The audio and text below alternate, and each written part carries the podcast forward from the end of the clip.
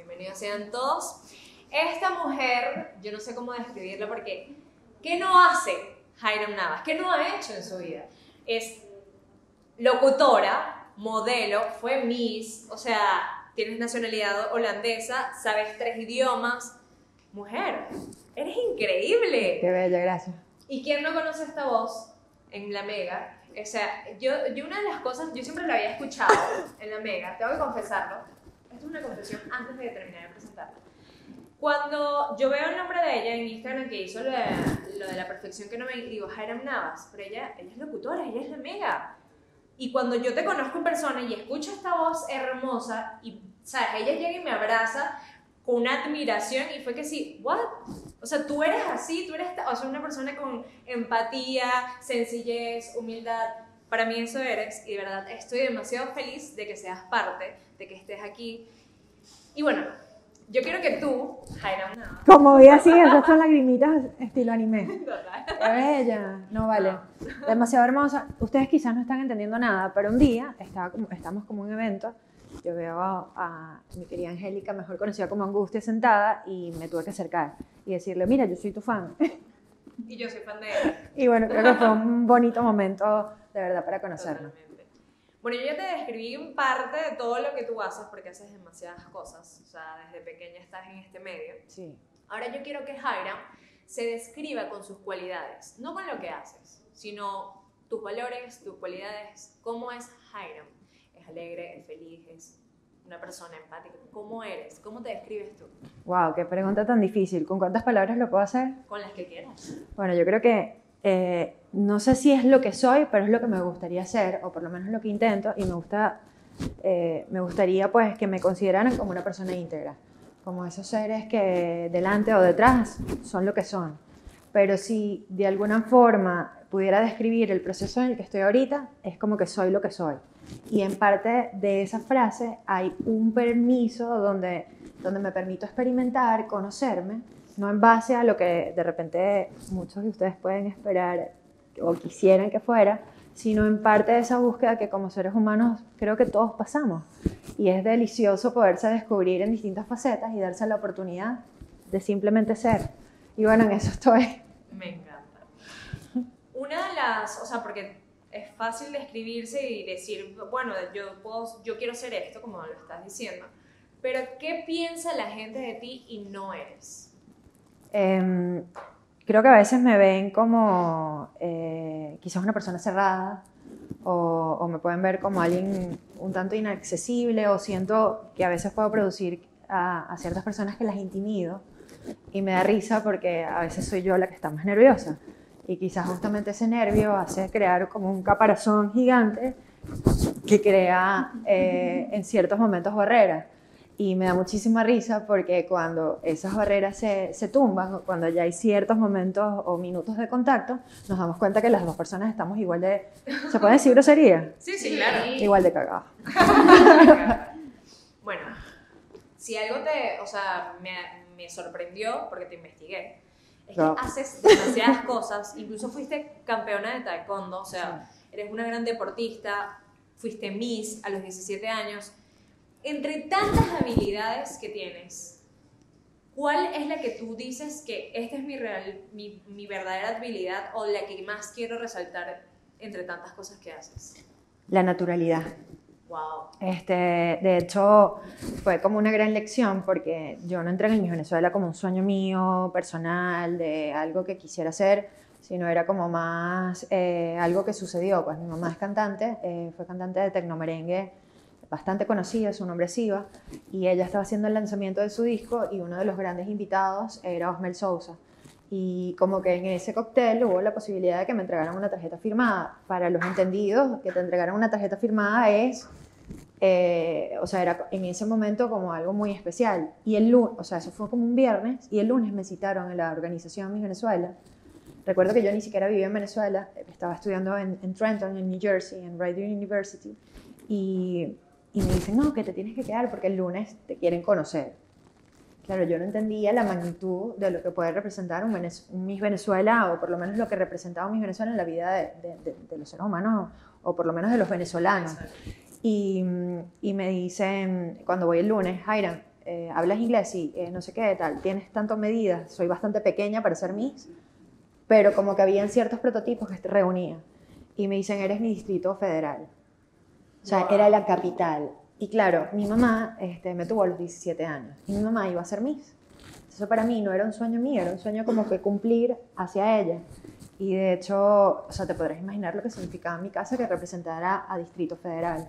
Y después, mm, yo ni siquiera era favorita, Angustia. O sea, yo recuerdo que yo tenía al lado una chama que se llamaba Heidi, que era menor que yo y medía 1,94. ¡Wow! Y yo mido 1,74. Entonces la cámara así, así. ¿Sabes? Y yo en ese concurso venía de, de- de hacer baile y yo dije, bueno, yo no soy la más bella de este concurso y ni, ni, ni aspiro a hacerlo. Porque yo he notado que mientras más me arreglo, menos bonita me siento. No sé, hay mujeres que se sienten más cómodas, yo me, me siento como... como No, no te hace falta maquillaje. bueno, me siento insegura, pues. Y veía que había mujeres, o sea, mi- en mi concurso estaba Cristina Dickma, Verusca Ramírez, Patricia Fuenmayor, Daniela. Cosán, eh, Claudia Lagata, eh, Anarela Bono, o sea, todas las que ahorita son las top de las top que respeto y admiro. Y te podrás imaginar estar en Venezuela con todas esas mujeres y que quedara de primera finalista. Para mí fue la sorpresa de la vida, porque yo lo que hacía era, bueno, yo no soy la más bonita, pero bailo bien, y bueno, en una competencia de 60 mujeres, por supuesto resalta a la mujer más bella. Las demás es como Y uno si... siempre se suele comparar y. Es que, o sea, ¿qué pasa en los concursos de, be- de belleza o en cualquier competencia? Tú tienes que buscar algo que te identifique y que no te olviden. Si tú ves 60 mujeres, una más bella que la otra, ¿a quién recuerdas? Entonces yo dije, bueno, ¿cómo me pueden recordar? Y lo que hacía era hacer payasadas, porque yo venía de- del ballet de Marjorie Flores, de Tilo Club de los Tigritos, Ajá. que era todo. Entonces, como no sabía hacer la cosa bien, lo que hacía era, bueno, yo voy a salir y voy a ser la, la- la más payasa de todas. De hecho, cuando mm, escogen el concurso donde me van a mandar, segunda finalista. exacto, y este, dicen, bueno, ja- bueno, en ese momento, en, en el cuadro final, como que ese fue el primer año donde no había puesto de la finalista, como que todo el mundo quedaba como en un, como en un pool, este, pero bueno, lo cierto es que me di- dicen, bueno, ¿qué vamos a hacer con ella? Mándenle al concurso ese que nadie gana. El concurso que nadie ganaba era el Reinado Internacional del Café, donde el año anterior a mí había ido Marina Bencomo y donde iban siempre las Miss Venezuela. Y fue el primer año donde mandan a una que no era la Miss Venezuela. Y yo llego a Colombia y llegas a Bogotá, te pasan de avión y el avión era de puras mises, o sea, todas las que iban a estar en el concurso. Cuando se abre la puerta de avión en Manizales, es como un crew de, o sea, era como un grupo de gente impresionante esperando ver a, a las mujeres de todo el mundo. Todo el mundo esperaba a la Barbie. Y yo no sé si tú has visto mis fotos, pero yo llevo como que el mismo look desde que tengo 17 años. y resulta que cuando hice en Venezuela y salgo yo, la respuesta fue... ¿En serio? Y ustedes se podrán imaginar lo que significa llegar a un lugar con 18 años donde te Wow. pitan. Y entonces mi respuesta automática era que, bueno, la simpatía también es un tipo de belleza. Y empecé a saludar a todo el mundo. Compraba caramelos y entonces cuando hacíamos como que los paseos de las carrozas, tú me veías a mí lanzando caramelos, conectándome con la gente. Y lo bonito fue que no solo en 28 años nadie había ganado ese concurso y fui la primera, sino que también fue la primera vez que ganó una reina elegida por el jurado, por la prensa y por el público. Imagínate.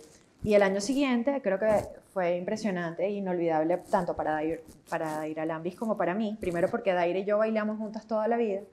Y segundo porque te podrás imaginar ser el primer back-to-back de tu país. La primera vez que una venezolana le entrega una corona a otra venezolana. Me Y, y lo que representa en tu vida. O sea, Claro, tu mi primer carro, mi primer apartamento. O sea, tener esa posibilidad económica. Después me dio como vergüenza. Y, y fíjate que, que a mí se me abrieron las puertas en, en, en Venevisión para ser de protagonistas de novela, para cualquier cantidad de cosas. Yo sí reconozco que mi, mi vida artística yo he tratado de hacerla muy auténtica y muy diferente. Y yo Que no recuerdo... esencia. Sí, he sacrificado buenos trabajos que quizás me dan muy buen dinero por eh, hacer algo más au- auténtico, por, por defender mis, mis sueños, mis valores. y renuncio a un contrato que tenía como protagonista de una novela de Venevisión Wow. para irme a hacer un programa de radio y de rock. O sea, y para mí eso era sumamente importante, defender eso. Pero es que me encanta, porque incluso yo siento que así deberíamos ser. Defender Claro, esencia son-. Son sacrificios que tienes que hacer, ¿no? Y lo notas sobre todo cuando, eh, en tu cuenta económica, por ejemplo. Pero, pero cierto que, siento que quizás te tardas un poquito más, pero hay un respeto, hay un- pero hay un por lo menos lo que yo siento ahorita, hay un respeto a mantener, mantenerte, sí, eh, digamos que ligado a tus principios, a tus valores, a tus sueños, o sea, cualquier persona que ponga así con lupa cualquiera de mis años de carrera, desde Son que era valores. pequeña, vas a encontrar que siempre hay como un hilo conductor en todo lo que hago, independientemente de que sea taekwondo, que sea baile. Y, y creo que eso es, eh, o sea, defender eso, hay que tener muchísima valentía, pero después es muy satisfactorio porque dices, bueno, esto es lo que soy. Wow. De verdad, admirable. Es raro. Eres increíble. Es muy raro, pero... Mira, vamos a pasar a la parte de los retos. O sea, wow, me dejaste que sí. Qué increíble. Vamos a pasar a la parte de los retos. El primer reto es patrocinado por Franceschi Chocolate. Uf, qué rico. Vas a elegir uno de los dos sabores. ¿Ok? Sabemos que Franceschi Chocolate es una marca aquí venezolana. Tenemos el Canenero y el Río Caribe. Ok. Tú vas a elegir uno de los dos. Vamos a ver... Río Caribe. Río Caribe. Pero porque me gusta el Buena color. elección. ¿Sí? Una buena elección. El cacao de Río Caribe es increíble. Y Franceschi se encarga de rescatarlo. Así que bueno, vas a abrir el chocolate, vas a agarrar un cuadrito pequeño de chocolate, te lo vas a colocar en la boca y me vas a describir o me vas a explicar qué es lo que ata a Hiram a Venezuela. Porque va perfecto con la marca. Tú eres una persona que rescata mucho tus raíces y que defiendes mucho Bueno, tu esencia. por eso estoy en Venezuela. Yo Y decidí una regresar... que ha viajado, ha viajado y conoces países, conoces España, Estados Unidos, Holanda, incluso tienes la, la nacionalidad holandesa. Es que justamente por eso, saben que ahorita para, o sea, para tener nacionalidad de otro país, por lo general tienes que pasar una prueba Sí. de ese país eh, en, en Netherlands o ahorita ya los Países Bajos, porque no le podemos decir más Holanda, este, cambiaron de nombre. Ellos eh, tienen como, eh, son súper fuertes y estrictos a la hora, me lo tengo que comer. Está- Estás, Está- estás esquivando el reto. Sí, no, no, perdón. Pero bueno, lo cierto es que aprendí más de allá que de acá y dije, necesito aprender de Venezuela y parte de esa es la búsqueda. Wow. Entonces sí, creo que el chocolate venezolano, mira aquí. Así, no lo puedes ni, ni morder, ni, o sea, si se te derrite lo siento, sí, así. Es a responder así. ¿Por qué te quedas en Venezuela? Mm. Lo estás comiendo. Lo estoy chupando, que es lo peor. me quedo en Venezuela porque mm, me siento amada y puedo dar mucho amor. No, me siento útil, creo que es lo más importante. Me encanta. Incluso sé que estás eh, haciendo un proyecto aquí en Me lo comí, no puedo. Francisca, muy bueno. Y estás aquí en Venezuela apostando con un proyecto tuyo junto a la gente de Hecho en Venezuela Store. O sea, cuéntanos un poco de eso, de por qué invertir en eso, por qué seguir aquí ap- apostando en ese, en más en esa industria. ¿Por qué? Hay varios proyectos de los cuales casi no hablo. Este, mi intención principal es que yo me doy cuenta que hay países que no es que viene un, un ente eh, externo a solucionar los problemas de los ciudadanos. Son los mismos ciudadanos comprometidos en utilizar sus valores, sus recursos, su, su tiempo en ser útil al lugar donde, donde pertenecen. Cuando yo me di cuenta de que estoy en estaba en otras latitudes defendiendo Pakistán, ayudando a niños del África a integrarse a una cultura, Wow. eh, en este caso neerlandesa, dije, ya, espérate, porque yo estoy haciendo esto en otro lugar cuando puedo hacer lo mismo por mi país. Y he decidido que como no- todavía no he podido ser madre, y digo todavía porque lo voy a hacer, este, Venga. no mentira, me. bueno, no, por favor. Lo cierto es que dije, bueno, mientras que no sea mamá, yo quiero utilizar mi tiempo, mi juventud en, en- en algo en pro, ¿por qué no? Sí, Venezuela. Exacto, entonces empiezo a dar clases de, estoy dando clases de lectura, no, ahorita no estoy comentándolo en, en Instagram porque me llegó un niñito un día con una pistola a la clase y entendí que, bueno, que uno también es vulne- vulnerable a los lugares donde me estoy digamos que metiendo a dar estas Claro. clases. Pero ¿por qué los pongo a leer? Porque primero, ayuda a expresarnos mejor, les da a ellos muchísima confianza. Pero segundo, porque es como una película mental que ellos empiezan a crear. ¿Y qué hago con esto? Yo siento que todo en la vida, todo en mi vida ha empezado por un sueño. O sea, yo nunca he sido la favorita en Venezuela, yo nunca he sido la, la que todo el mundo puede decir que sí, ese es el caballo ganador, esa es la que va a ganar. No, pero lo logro, ¿me entiendes? Entonces me he dado cuenta que todo ha empezado con un sueño y la intención principal es que estos niños puedan creer que esto puede ser diferente. Yo siento que si un niñito o cualquiera de nosotros puede pensar que de verdad las cosas pueden cambiar y que pueden ser diferentes, la estamos haciendo. Cuando empiezo a adentrarme en estos lugares, me doy cuenta que este, hay muchos artesanos que perdieron sus trabajos, que ya no tienen las ventas de antes. Hay lugares como Tintoreros, que para mí es, precioso y espectacular. Y ya Keyboard, por ejemplo, quedan muy poquitos puesticos, ya la gente no está vendiendo artesanía como antes. Y junto a mi amigo Gerson, de hecho en Venezuela Store, empezamos a comprar hamacas de nuestro bolsillo. O sea, yo no soy inversionista ni nada por el estilo y tampoco he tenido gran, o sea, mi ganancia es de menos del 5%. Y mi intención aquí no es hacer dinero, Bueno, esa es la realidad en todo el, o sea, los que estamos sumergidos en este medio. Pero bueno, la intención aquí no es hacer dinero en base a estas compras, sino este, pues ayudar a estos artesanos a reactivarse.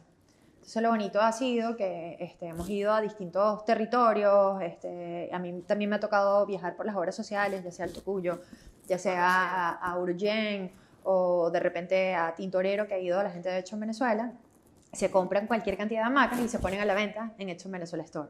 Y la intención es que gran parte de esa ganancia vaya al artesano. Esto ha permitido que por lo menos ese señor activó, o sea, de tres máquinas que tenía, activó dos. Y lo más bonito, lo que más me conmueve es cuando dice, no, esto permitió que pudiéramos comprar medicinas para mi esposa. o- Entonces, bueno, est- estamos tratando de ver cómo podemos entre todos activarnos, eh, conectarnos y de alguna forma surgir como ciudadanos. O sea, aparte de mi energía, y yo creo que tú lo has notado, yo no estoy de repente pendiente de, de- de sacar como un beneficio personal. Yo siento que ahorita eh, el sentido de unidad es súper importante y es uno de los retos más difíciles que me ha costado, porque a veces te das cuenta que tienes gente maravillosa alrededor y las cosas se rompen o, o se pierden las conexiones o, y no entiendes exactamente qué sucede.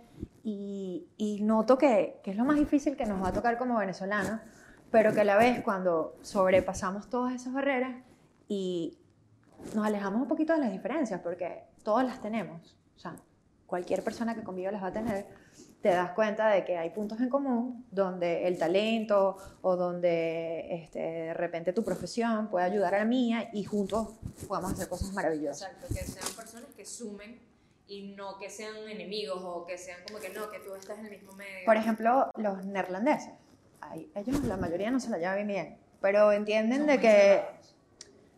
Bueno, o sea, por ejemplo, tú casi no hablas con el vecino, este, hay como unos códigos diferentes, ¿no? No, no, hay tan, no, no estás tan pendiente de caerle bien al otro. Te limitas, el te limitas, Carbones, gracias. te limitas a hacer lo que quieres hacer y respetar al otro y su tiempo y su espacio. Entonces, Claro. creo que eso si lo aplicáramos en Venezuela. Uy, Salud. Así como Avila Burger, Avila Oh. Burger lo aplica y este reto... No solo aplica, sino que ellos tienen algo maravilloso que es que enseñan Total. a muchos jóvenes a salir adelante, a sacar sus emprendimientos y por eso los respeto y los admiro. Y este reto que viene ahora es patrocinado por Avila Burger. ¡Bien! Mira, mira, o sea, consentida. Ya la reconocí, ya la reconocí. No te voy a negar. Tumbé el set y todo, discúlpenme. Estamos Es en mucha vivo. emoción. Yo les voy a confesar algo. Este, yo no sé qué tengo que hacer con esta Acabas hamburguesa. Acabas de, de- de destruir. Yo sé, es que esta es mi emoción cuando veo esto. Miren, les voy a explicar por qué. Yo creo que yo llevo como más de 8 años, o como 8 años aproximadamente, ¿verdad? Yendo a comer a Villa Burger. Son como 8 años comiendo esta hamburguesa. ¡Oh, Dios! O sea, esta es mi favorita. Siempre pido la misma. Es la que más me gusta. ¿Pero qué es tiene esa perfecta. hamburguesa? todo lo que me gusta. Tiene mm, eh, mozzarella, tiene tomatico eh, como sancochado, tiene tomate, sí, tomate natural, eh, tiene lechuga y carne. Entonces es como una diet, es como una hamburguesa que podría ser dietética, pero es deliciosa. Uy, divina. Y a mí me encanta el sabor del tomate con, con el queso mozzarella. Y la salsa, todo. O sea, mira, te la estoy... Bueno, adelante. Pues, ¿En serio? Mientras te Se llama cachimbo, se las recomiendo. Esto. La cachimbo es la más deliciosa ¿Quieres- de la vida. comértela con cubierto? No. Me encanta. Mm. Ahora yo te tengo una pregunta con respecto a todo esto que te, te estás disfrutando. Aparte es como jugosita. Uf, te estás disfrutando esta hamburguesa. En algún momento en todo este medio, porque tú has pasado, digamos que por muchas facetas, o sea, modelo, miss, todo este asunto, ¿en algún momento te has cuestionado tu peso? ¿O te han, te han hecho cuestionarte tu peso? Bueno, yo, no, yo creo que tú no habías nacido, pero por allá, por ¿Qué carajo? No, lo que pasa es que en la época de Puma TV, yo fui VJ de, de Puma, después en Venezuela, estuve tres, años, estuve tres años contratada con la organización, haciendo dietas muy fuertes de lechuga, de cómo se comía en esa época, Wow. finales de los 90, principios del 2000. Y eso pues me llevó a una condición de que tengo la tendencia de tener diabetes tipo 2. Entonces Por lo drástico que fue. mi, mi, mi régimen y no me di cuenta de que tenía diabetes tipo 2 por mucho tiempo. Entonces tuve 28 kilos de más y toda mi época de Puma, siendo VJ de televisión y todo, era gorda, tenía espinillas en la cara este, y, y eso era muy difícil. Pues. Cuando era niñita siempre he sido como la grande. O sea, yo nunca he sido la niñita flaquita. Pero eres delgado. Ahorita soy delgada, pero porque he aprendido a comer. Por eso que te digo, por ejemplo, esta hamburguesa a mí me cae buenísimo. Porque Tiene todo- tiene todos los ingredientes que necesito y yo siento que no me cae pesado y que no me altera el azúcar y entonces me puedo salir de mi de Te puedes dar este gusto. o sea pero no es que te estás saliendo de la dieta sino que aprendes a comer aprendes A a darle a tu cuerpo lo que necesitas. exactamente entonces eso es maravilloso pero sí el peso toda mi vida ha sido un de hecho todavía eh, yo no sabía hice dietas muy radicales sin azúcar, no sé qué. Y resulta que se me cambió la condición de hiperglicemia a hipoglicemia y pensé que me estaba dando un paro cardíaco y resulta que era el azúcar. Entonces, son Wow. cositas muy delicadas donde yo sí, cuando veo a jóvenes haciendo dietas muy extremas, digo, oye, tengan cuidado porque después con el tiempo pueden salir cualquier cantidad de, Claro. De cosas. Y en ese momento que tú que fuiste Miss, que bueno, evidentemente hiciste todo este, este proceso de dietas, pero de cierta forma era algo que no pensabas hacer, pero te, o sea, digamos, voy a decir esta palabra, te fajaste por ser eh, la- el mejor cuerpo, la mejor Miss, o sea, te, te Me obligaste. Bueno, sí, sí, mm, allá- en ese momento pesaba 55 kilos, o sea, sí bajé de peso, sí hice mucho, no quería, yo nunca he querido ser el, el mejor cuerpo, el mejor... Te operaron. Sí, me operaron la nariz, este, la punta de la nariz, porque mm, a mí me rompieron la nariz en, Ah. en el taekwondo y, y bueno, ellos querían la punta más. Todas las operaciones que me querían hacer no daba tiempo, porque yo vivía en New Jersey y cuando llegué había como, o sea, por ejemplo, querían que mi cara no fuera tan redonda, este, fui a esas locas que tuve prótesis y yo me saqué las prótesis. Y mis senos son naturales, pues entonces, y me siento orgullosa de eso Sí, totalmente. y, y me sentía muy incómoda con las prótesis. Este, pero de resto no- nunca me he hecho lipo ni nada por el estilo. Eh, me da risa porque me da miedo las inyecciones o los tatuajes. O... Lo sé. ok. Mientras te disfrutas tu hamburguesa, vamos a pasar el otro reto. viene sí me la voy a comer completo. Ah, Yo almorcé, claro, pero... Obvio. Vamos a pasar al, otro reto, que es patrocinado por Gordons. ¡Wow! ¿Qué tal? Me encanta, bravo. ¿No? Aquí tienes tu, tu digestivo. Me lo pueden poner para llevar. Claro.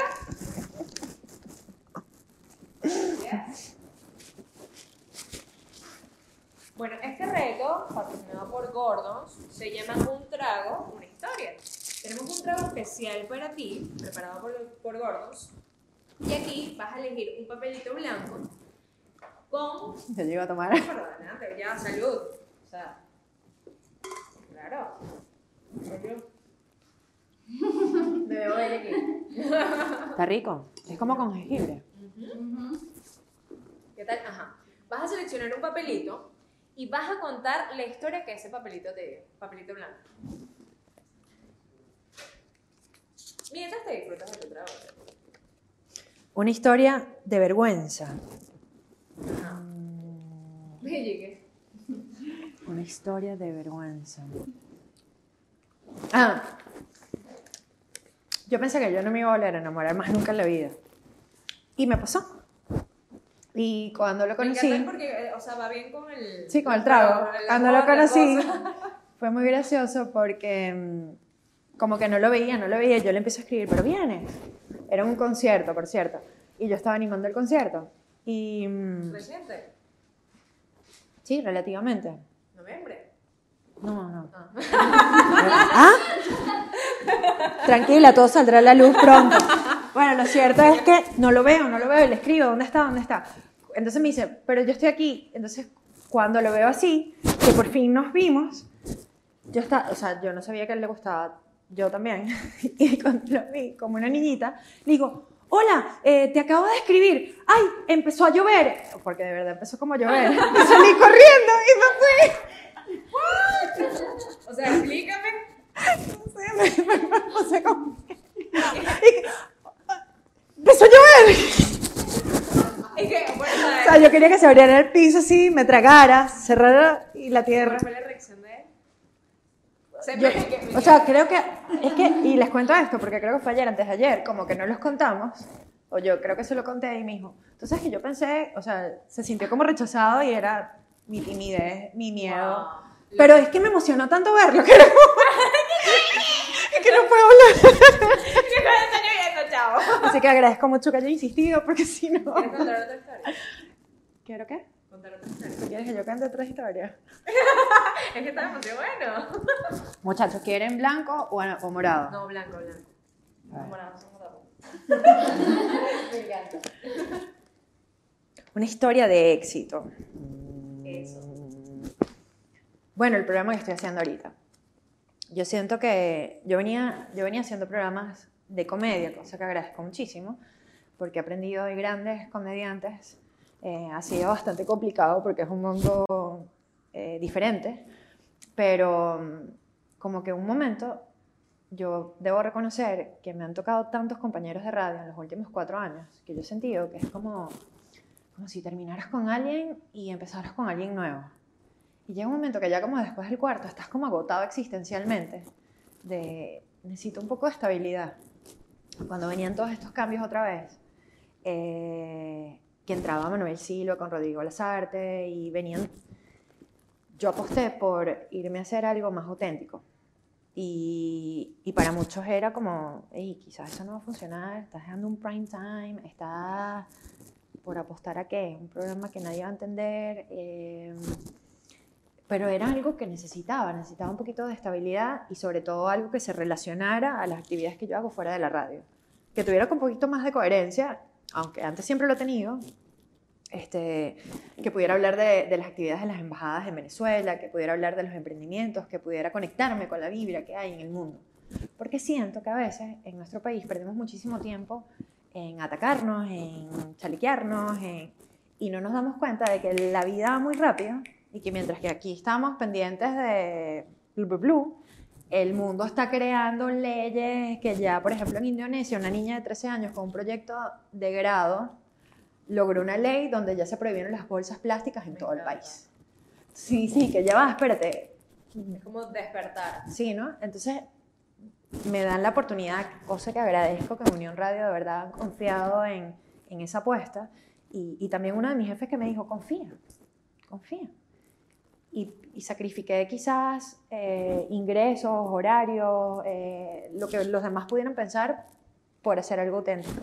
Y estoy tan, tan, tan agradecida. Primero, la confianza y el respaldo que he tenido de todos y cada uno de los clientes que me han apoyado siempre. Y segundo, la respuesta de la gente que escucha el programa. Me conmueve enormemente verlos conectados con esa energía, ver muchos, por lo menos hay unos chamos que, que nunca voy a olvidar, que me dijeron, Jairo, nosotros nos sentíamos perdidos, no sabíamos qué, qué íbamos a hacer con nuestra vida y escuchamos, es- siempre te hemos estado escuchando y gracias a eso decidimos comprar una impresora 3D. Con esto empezamos a Wow. imprimir prótesis para personas con discapacidad. Eh, con esto creamos eh, filtros de agua con carbón. Ellos se llaman NetRaki, si pueden búsquenlo. Y son unos chamos que están aquí en Venezuela. Y como les hablaba tanto de Imagínate. Europa, no sé qué, uno de ellos se fue a Bélgica a hacer su, su especialización en impresiones 3D y lo hacen con materiales reciclados y eso está pasando en Venezuela. o por ejemplo, uno de mis grandes logros, mientras aquí la mayoría de la gente se mata porque quieren ser, no sé, cualquier cosa, yo estoy tripeando porque me acaban de seleccionar para cuidar el vivero de la Simón Bolívar y yo tengo que ir. tengo que ir una vez la semana a regar el vivero. Yo digo, mis metas son un poco extrañas, pero no, les puedo. Tus metas Son mis metas. Son mis metas. Por No, pero de verdad me hacen feliz. O sea, yo no puedo negar que, más allá de que pensar. algo positivo. Pero son, son no, sé, no sé, como que son cosas muy divertidas que de alguna manera es un cuento de éxito porque yo creo que si me hubiese quedado con lo que las personas esperaban o, o de repente, eh, sí, la, la fórmula que funciona, quizás no me sentiría tan satisfecha como me siento ahorita. Entonces aprovecho tu espacio para agradecer de verdad a todos y cada uno de los anunciantes que, que han apostado a esto, a todas y cada una de las personas que lo escuchan, a cada uno de los colaboradores o personas que contactamos en el mundo. Pero lo más bonito es que se ha convertido, como yo digo, que es el programa de la familia venezolana. porque a veces llama, sí, porque a veces llama, o sea, tenemos, tenemos unas trivias con Culturizando, y a veces llama la mamá con el hijo, o llama el novio con la novia, o sea, es como, es como el programa donde la gente escucha el programa Se en, en, en grupo o en familia, y digo, bueno, eh, esa es, esa es la misión. Así Totalmente. que apuesten por lo que quieren. Me encanta. Dios mío, esta mujer sí es exitosa. Ay, no, o sea, quiero ser bonito. como tú cuando grande. Tú eres exitosísima. Por algo te quiero. Ay, te adoro.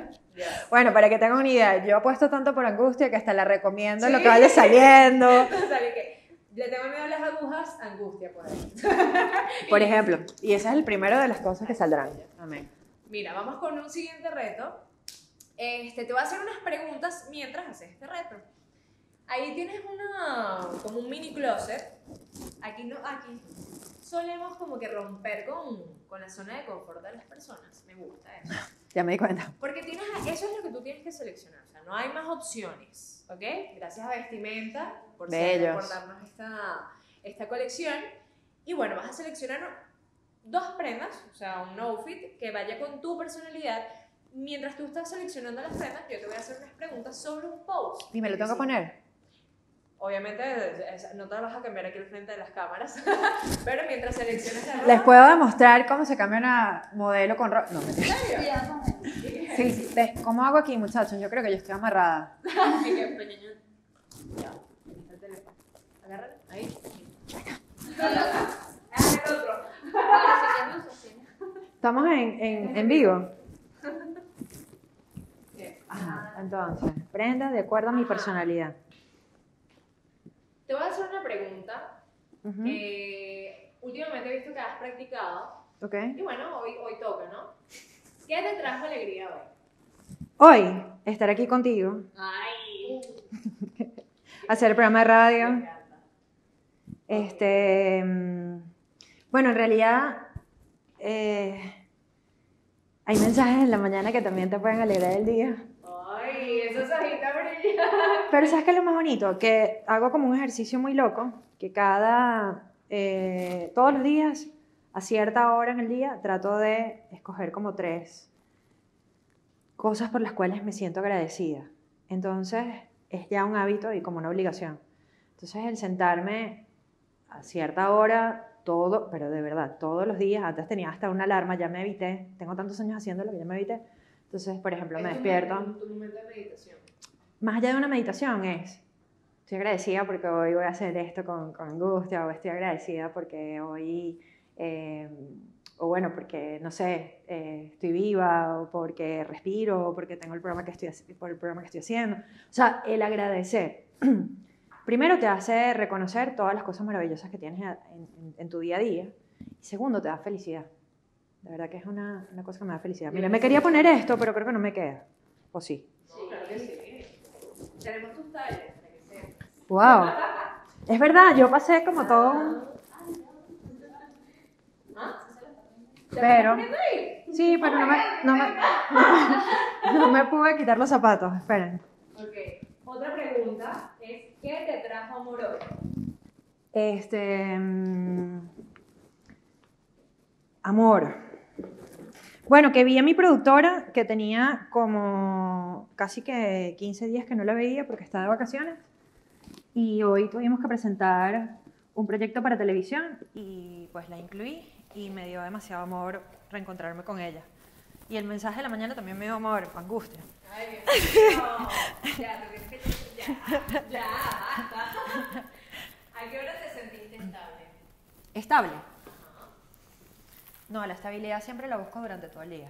Siento que los extremos nos pueden hacer reactivos y bueno, este, en Venezuela no podemos estar así de a toque. ¿Segura que te vas a cambiar? Yo iba a seguir, ¿ustedes qué piensan? No, bueno, bueno, yo confío en ti. Si quieren paramos.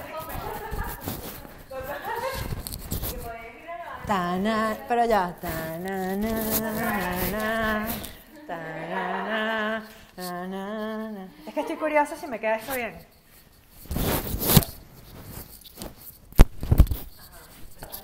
¿Sí? Solo me falta el vestido y que no te destruya el set. No, el vestido no baja.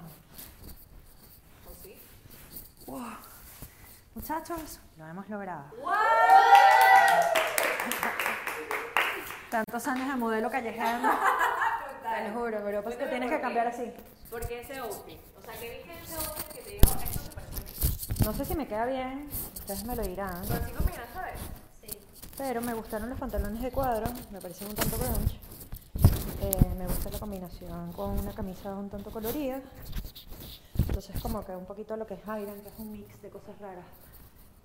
Un mix de cosas raras. Sí, o sea, unos pantalones de cuadro con algo elegante, con algo informal y todo como combinado. Me encanta. Fusión. Y, o sea, el cambiar de ahí habla ya demasiado de ti. Porque eres como que libre. Eres un ser que, ¿por qué, por qué no? O sea, te arriesgas, eres una persona que normalmente, bueno, con todas las cosas que has hecho en tu vida, se nota que eres una persona que te arriesgas y has sentido en algún momento miedo. Claro, siempre, todos los días. Bueno, de hecho, antes de que empezáramos te lo dije, estaba intimidada. Eh, sobre todo porque tienes un grupo de profesionales aquí, todos, mira, centraditos en lo suyo.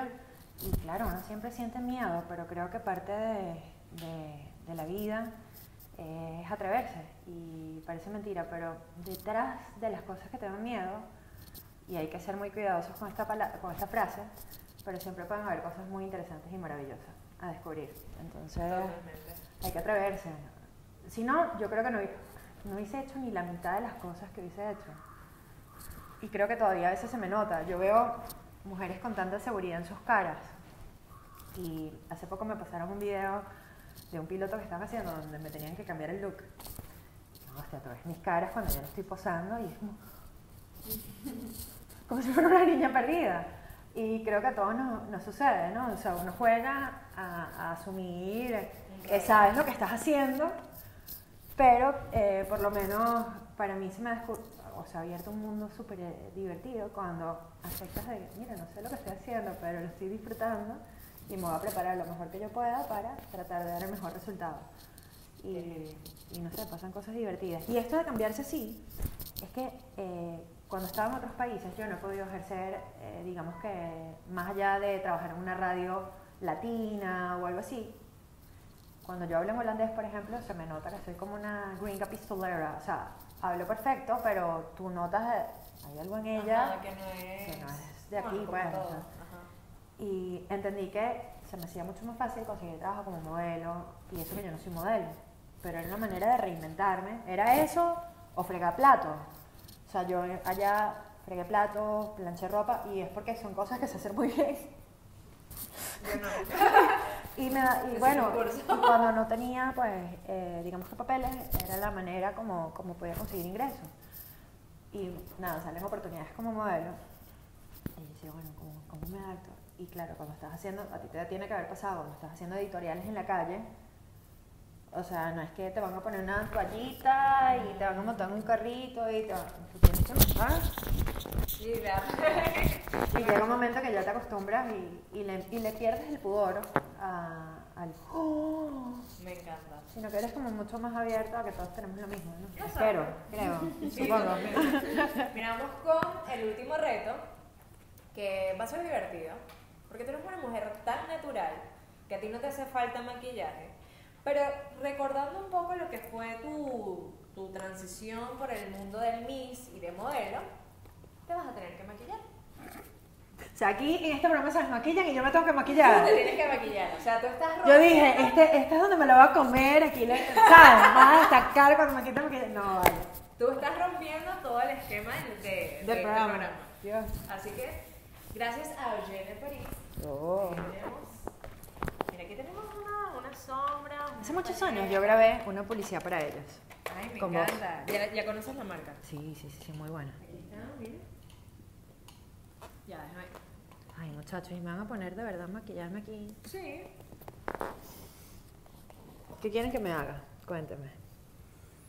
Ajá, no sé, o sea, maquillate como si fueras el Miss. ¿Te imaginas?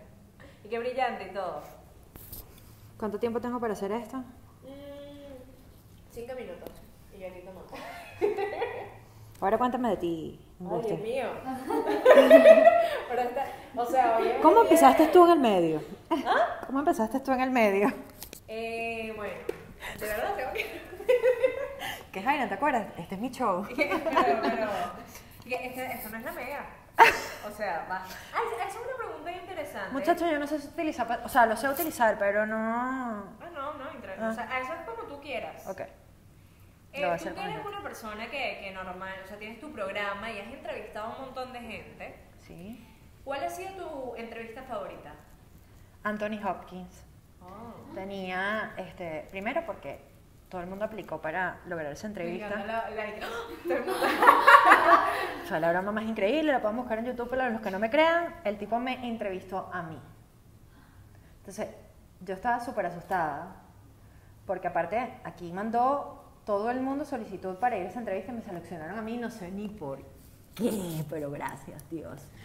Me llevan a Nueva York, donde están periodistas de todo el mundo. Me tocó entrevistar a Ralph Fiennes, eh, del paciente inglés, que aparte el tipo y que me voy contigo para tu casa, y yo gorda así, y yo decía, cuando tú quieras, llamamos a mi mamá.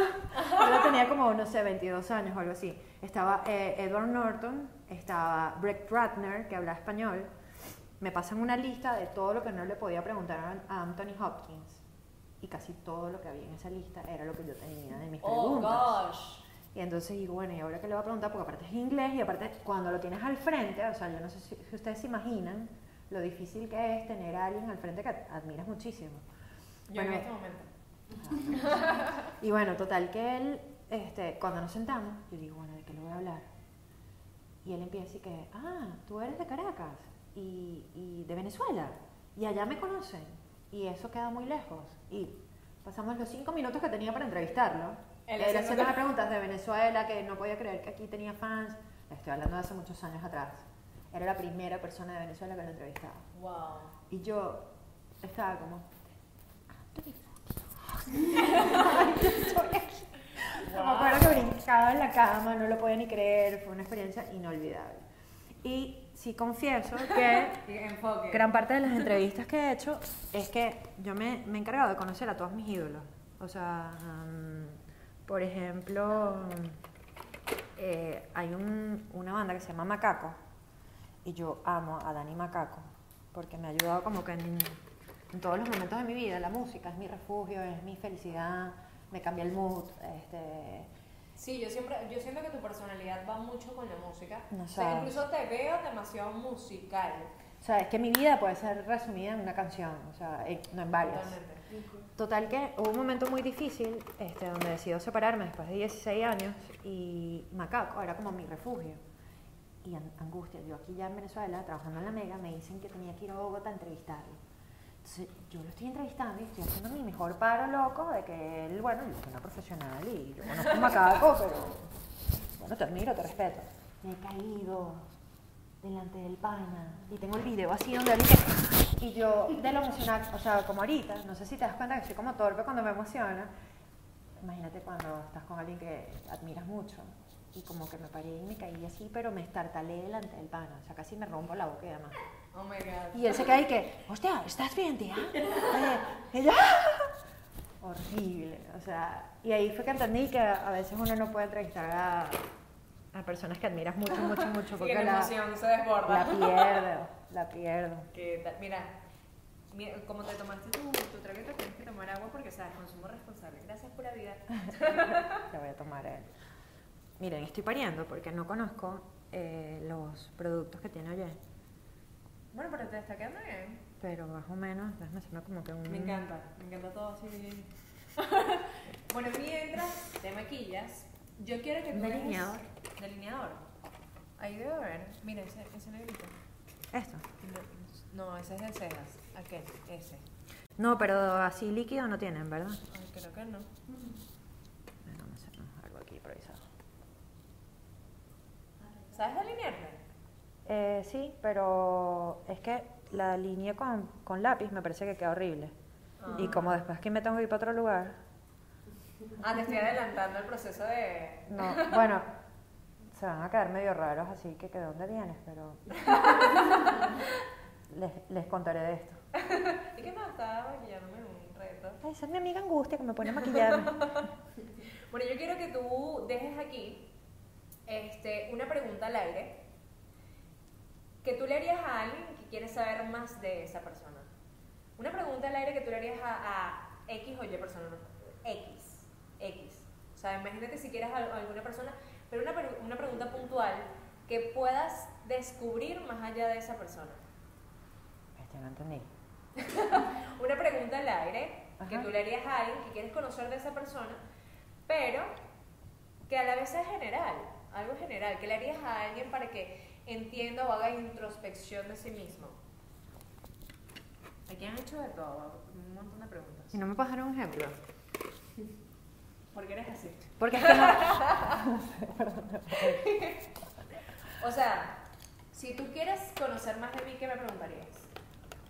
Pero no algo tan simple y banal como que, ay, ¿a qué hora te despiertas? No. ¿Tú sabes, tú sabes las preguntas que yo te estoy diciendo? Como las que me he hecho. Como las exacto, algo así, Em, pero que haga pensar a la persona. Y te estoy haciendo pensar a ti. Sí. es que no. No. Siento que hoy en día estamos en una sociedad un poco este, banal, donde vivimos en automático, ciertamente, y ¿Sabes que yo siento que eso ha cambiado? Fíjate algo muy loco. estamos siendo más... Yo he sentido toda mi vida que ha sido como Hiram tegen the beetle, o sea, en holandés eh, sería como Hiram en contra del mundo. O sea, yo he sentido que muchos de nosotros durante muchísimos años hemos estado como en contra del mundo por ser diferentes, porque, se- porque siembras, porque haces yoga, porque te gusta el rock, porque eh, lo que sea. Y últimamente he notado que con todo esto del cambio de conciencia, con todo este... de- de- están pasando cambios importantes en la existencia misma, nos está llevando de alguna forma a ser un poco más tolerantes.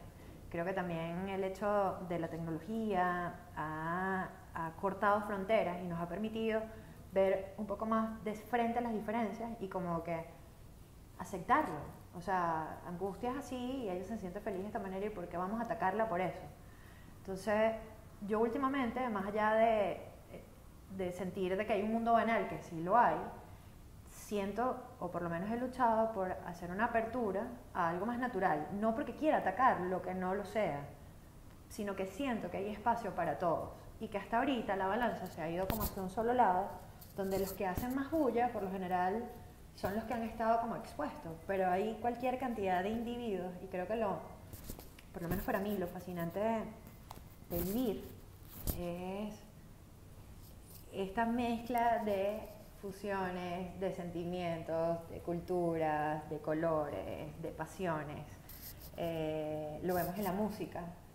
Yo, por ejemplo, yo sentía que antes si escuchabas un género te tenías que quedar en ese género y más nada. Y por lo menos ahora disfruto de que hoy escucho Megadeth y mañana pongo Bad Bunny y pasado mañana estoy escuchando Sebastián Yatra y está bien. Y nadie va a venir a decirme, esto no, No eso no va. No.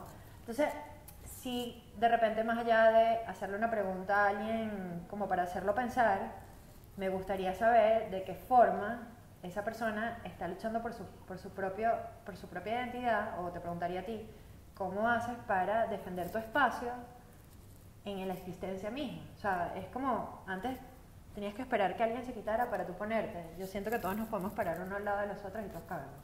Total. Entonces, ¿cómo haces tú para, o dejaría la pregunta abierta a cualquiera que nos esté viendo, ¿qué haces tú hoy para abrirte ese espacio sin atacar al otro? Me encanta. Diosa. Muy profundo. Wow. Intensidad. Eres, eres demasiado divertida, déjame decirte. O sea, eres una persona demasiado interesante y tienes tanto, tanto, tanto. No, en serio, de verdad. Eres, o sea, te admiro. Me parece que has hecho y deshecho y has sido feliz. A pesar de tantas cosas que has hecho, has sido feliz siempre y es lo que siempre has buscado. Y gracias. No, a ti de verdad me divertí un montón. Disculpa la intensidad. y- No, vale, parte de. Porque esto se trata de hacer reflexionar a la persona que está escuchando, de que entienda el proceso, que todos los procesos son distintos y bastante que uno aprende cuando entrevista. Y caramba, hoy me has enseñado un montón y de verdad, puedo, gracias. si puedo dejar o cerrar con una frase o algo. Por favor. A mí me encantó lo que hiciste con la perfección que no ven. Porque yo he sentido que durante toda mi vida siempre hay alguien que considera que si tú haces esto, haces aquello, vas a ser aún más perfecto. Y yo he sentido que últimamente, a medida que voy abrazando mis monstruos, mis inseguridades o lo que no me gusta de, de Jairan, este, se van abriendo como, como un espectro donde ya nada te debilita, porque es como que ya tú sabes qué es lo peor que puede haber en ti. Lo más gracioso de todo este asunto es que, por ejemplo, yo te hablaba de la etapa de, de Puma, de tu generación, y es la que más muchos de ustedes recuerdan, y era la etapa donde yo peor me sentía. Yo me sentía gorda, me sentía insegura, este, me sentía atacada de muchas maneras, y, y parece mentira, pero la gente lo recuerda como algo maravilloso. Entonces mi invitación es simplemente a que sean lo, lo, lo que quieran ser. Sé que todos estamos como en un proceso de descubrirnos, que vamos cambiando constantemente, que cuando por fin logra ser eh, lo que quería hacer hace 50 años, ya esa moda pasó. Entonces, simplemente disfruten el momento. Y otra cosa que me ha enseñado la vida es que a veces no, o sea, tenemos, perdemos mucho tiempo en necesito la, la perfección de mis ojos y la nariz perfectica y, y resulta que cuando te sientes como más seguro, o sea, no sé si se han dado cuenta, pero cuando más mamarrachitos pueden estar, como hay como un...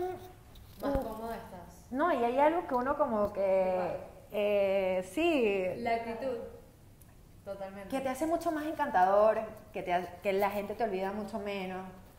O sea, nadie va a recordar si te hiciste el cachito perfecto, pero sí van a recordar esa mirada que es tan tuya. Exacto. Entonces, disfrútense, quiéranse y eso sí, ro- rodéense de personas que los quieran de la misma manera, que los respeten de la misma manera y, y sobre todo vamos a darnos la posibilidad de, de coexistir, porque eh, eso es lo bonito de ser humano. O sea, la variedad, en la variedad está el gusto. Wow. ¡Salud, compañero! Bueno, y qué mejor forma de cerrar que con ese mensaje. Gracias, gracias de verdad por tomarte este momento para venir, para hacer todo esto, para atreverte. Pues, No te cuesta, la verdad, porque eres una persona muy genuina, muy abierta y muy empática. Y de verdad te admiro mucho. Es un honor tenerte aquí. Y bueno, ustedes, gracias por ver este episodio. Suscríbanse, hagan lo que tengan que hacer en todo aquí. Este es mi momento boomer, que no sé qué se hace aquí, pero Síganla. algo tienen que hacer. Suscríbanse. Así que, ya saben, esperen el Patreon también próximo- tienes. ¿Qué? Patreon. Ah, sí, sí. Fe- Ah, Patreon. por favor. O sea, dentro de los hippies, mira, nosotros pensamos en la economía. Menos mal. Bueno, ya saben. Ya nos vemos en el. el- En la próxima oportunidad. Exacto. Así que esta es la perfección que no ven de Jerem Nas. Nos vemos en un próximo capítulo y muchas gracias una vez más.